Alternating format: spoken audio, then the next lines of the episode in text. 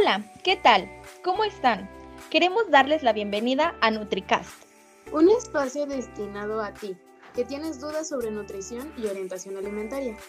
Nosotros somos Ale, Kim, Vicky, Chuy y Diego. Somos estudiantes de medicina de la Benemérita Universidad Autónoma de Aguascalientes. y estaremos cada semana con ustedes, esperando estos temas sean de su agrado. y sobre todo, contribuir en algo a la mejora de sus hábitos alimenticios. Bienvenidos.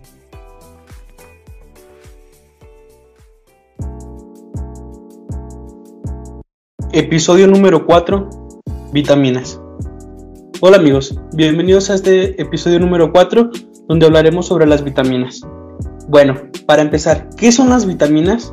Las vitaminas son sustancias orgánicas complejas, biológicamente activas y con diversa estructura molecular, que son necesarias para el hombre en muy pequeñas cantidades. Son pertenecientes a los llamados micronutrientes. Están presentes en muchos productos de origen animal y vegetal.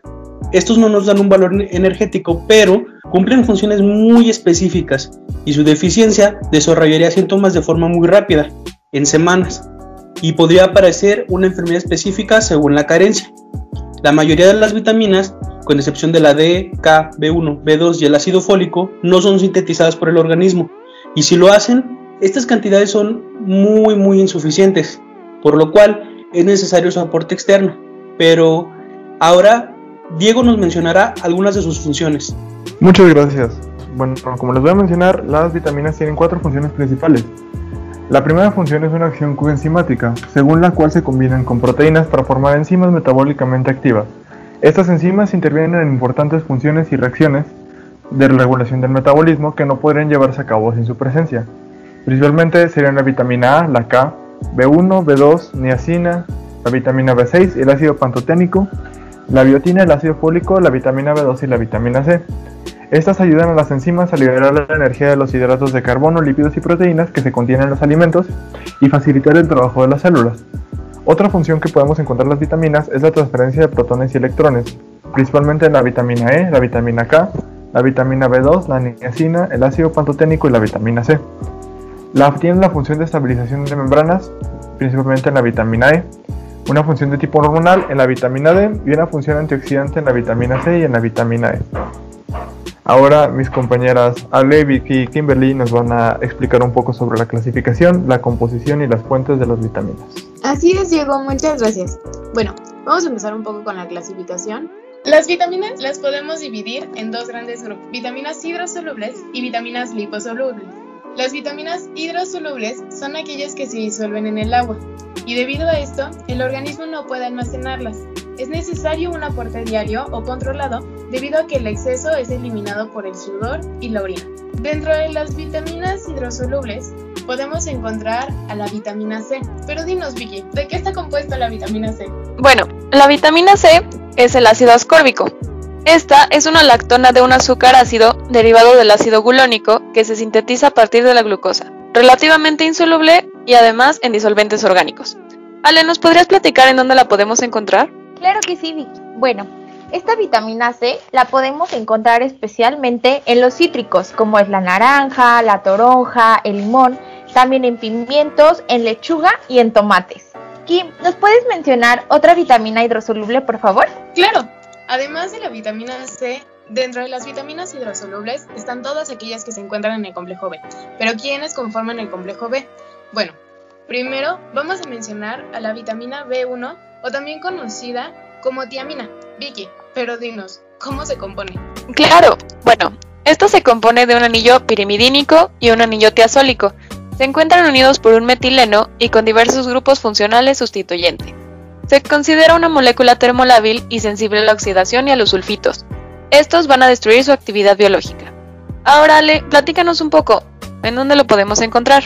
Claro, Vicky. Mira, la tiamina la podemos encontrar en la carne de cerdo, en los cereales, las legumbres, los frutos secos, el huevo y en diversas frutas y verduras. Kim, ¿nos puedes explicar de la vitamina B2, por favor? Así es, también se encuentra la vitamina B2, pero también es conocida como riboflavina. Vicky, pero dinos otra vez, ¿cómo se compone?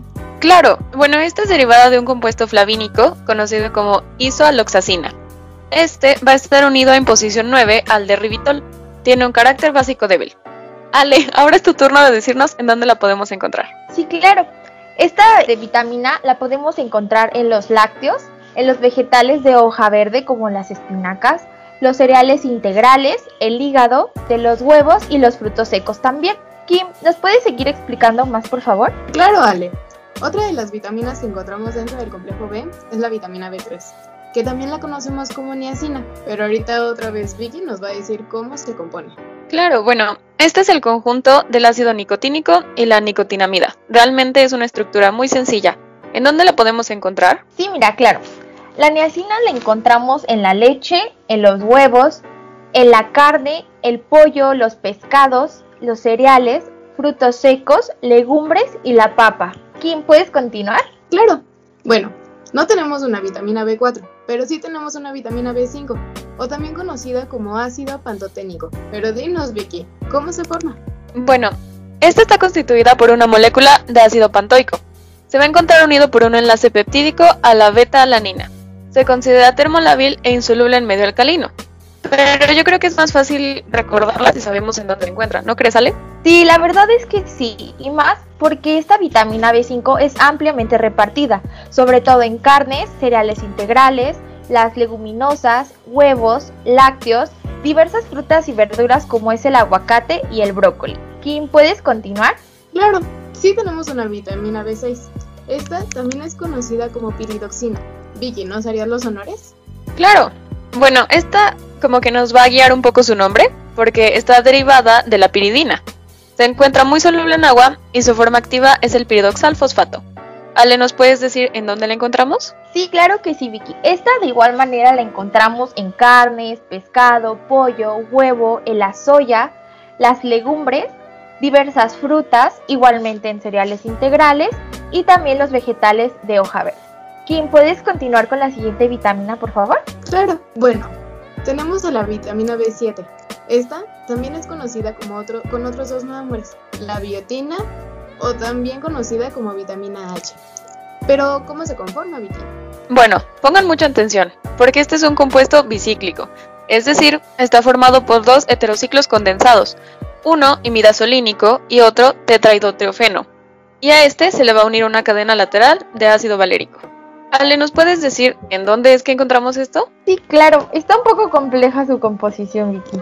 Pero bueno, la biotina igualmente es ampliamente repartida en la carne, la yema del huevo, soya, pescados, también cereales integrales, igual que leguminosas y en frutas y verduras. Kim, ¿nos puedes seguir explicando las siguientes vitaminas, por favor? Claro. Bueno, la siguiente vitamina es muy conocida.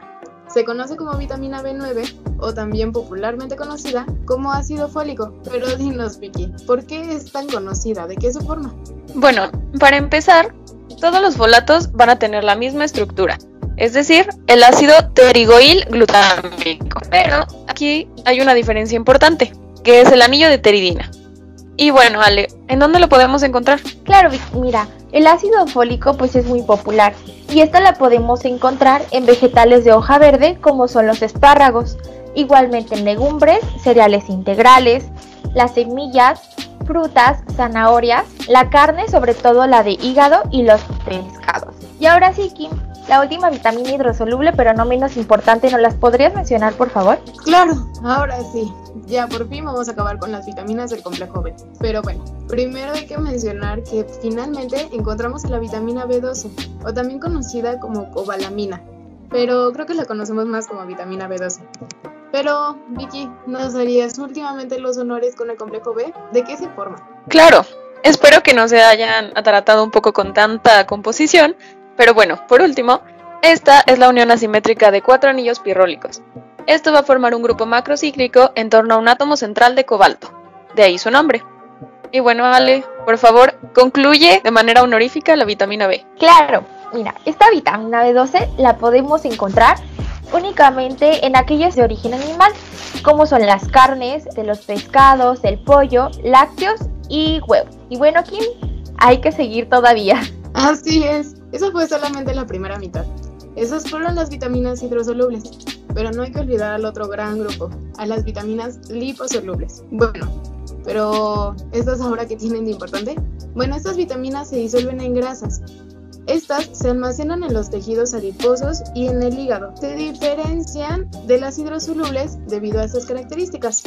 El exceso de consumo en estas vitaminas puede ser muy perjudicial para la salud, ya que nuestro cuerpo sí almacena su exceso. Tanto la carencia como el exceso es algo que tenemos que vigilar, ya que pueden originar enfermedades irreversibles. Pero bueno, ahora, ¿cuáles son las vitaminas que entran en este grupo? Bueno, principalmente vamos a iniciar con la vitamina A. Vicky, otra vez escuchamos. Claro, espero que estén dispuestos para aprender ahora estas composiciones. Bueno, la vitamina A es un término genérico para agrupar a todos los derivados de la beta-ionona. Van a incluir a retinoides preformados como el retinol y sus derivados, conocidos como retinal y ácido retinoico, y a varios carotenoides provitamina A, especialmente el beta-caroteno. Y bueno, yo creo que ya se familiarizaron un poco acerca de cuál es la vitamina A. Entonces, Ale, ¿nos podrías confirmar esto? ¿En dónde se encuentra? Sí, claro que sí, Así como tú lo mencionaste, la vitamina A pues sí se divide en el retinol.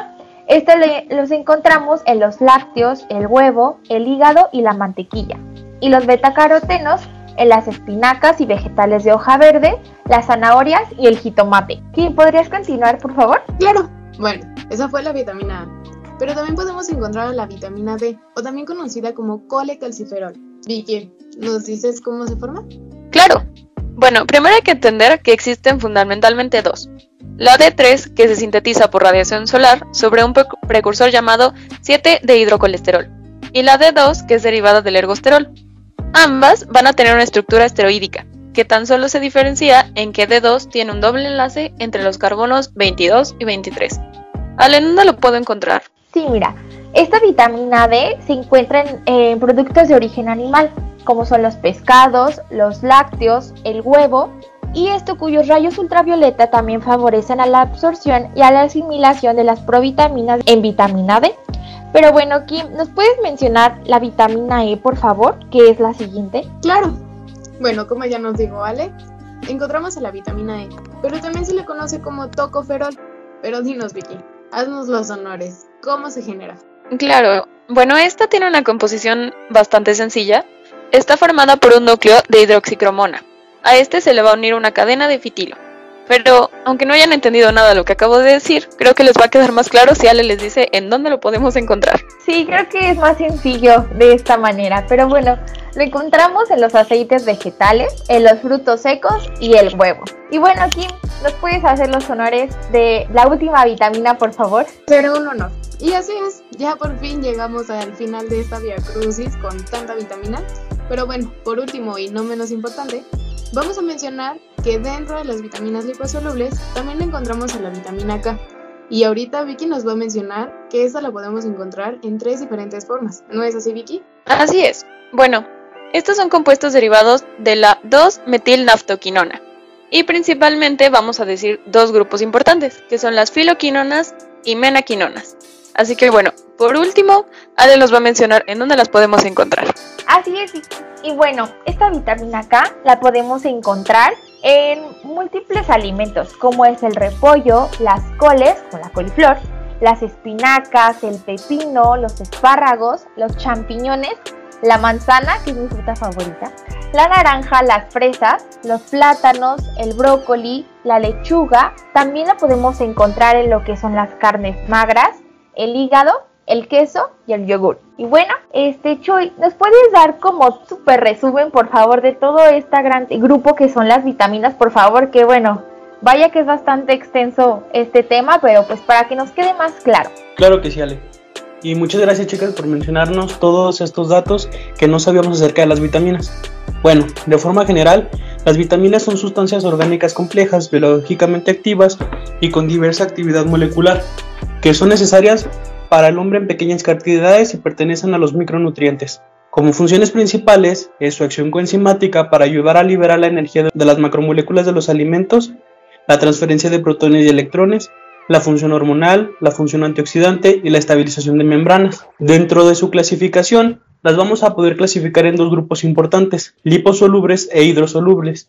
Las vitaminas liposolubles vienen siendo la A, la D, la E y la K y las hidrosolubles, la C y todas las pertenecientes al complejo B, B1, B2, B3, B5, B7, B6, B9 y B12. En forma general su composición la tenemos que la vitamina B en la B1 son anillos unidos por un metileno, la B2 es derivado de un compuesto flavínico, la 3 del ácido nicotínico y de la nicotinamida, la B5 del ácido pantoico, la B6 del ácido cíclico de la piridina, la B7 dos heterociclos condensados, la B9 viene del folato diferenciado por el anillo de teridina, la B12 es una unión asimétrica de cuatro anillos pirólicos. La vitamina C es derivada de la lactona, a su vez derivada del ácido gulónico. La vitamina A es de derivados de la B-ionona. La vitamina D es una estructura esteroídica y la D2 tiene doble enlace entre los carbonos 22 y 23.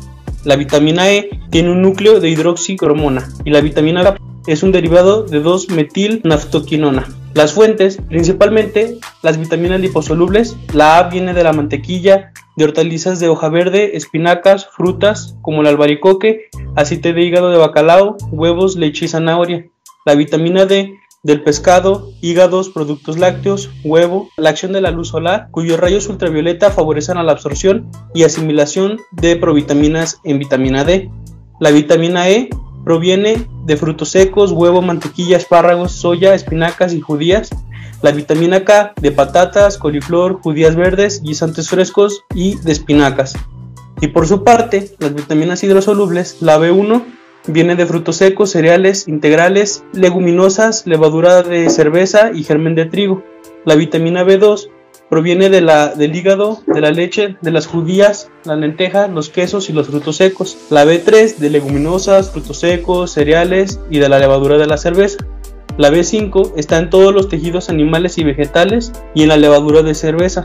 La B7 en hígado de ternera y cerdo, yema de huevo, espinacas, levadura de cerveza.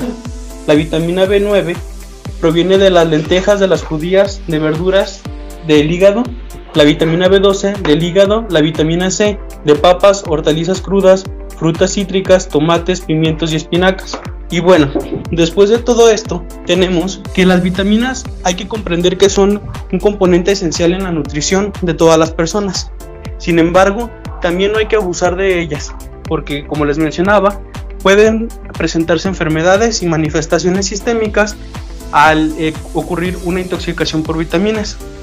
Pero es muy raro, al igual que su deficiencia hoy en día, debido a la mejora en la nutrición de las personas. Sin embargo, aún pueden presentarse en países menos desarrollados o en lugares alejados como son las cárceles, donde no tienen una alimentación muy adecuada que digamos. Sin embargo, hay que reconocer el papel importante que el día de hoy les mencionamos. Y bueno, Muchísimas gracias por acompañarnos en un capítulo más y esperamos que esta información haya sido de su agrado y les hayamos podido contribuir un poco más a lo que son las vitaminas y cómo funcionan en nuestra vida diaria.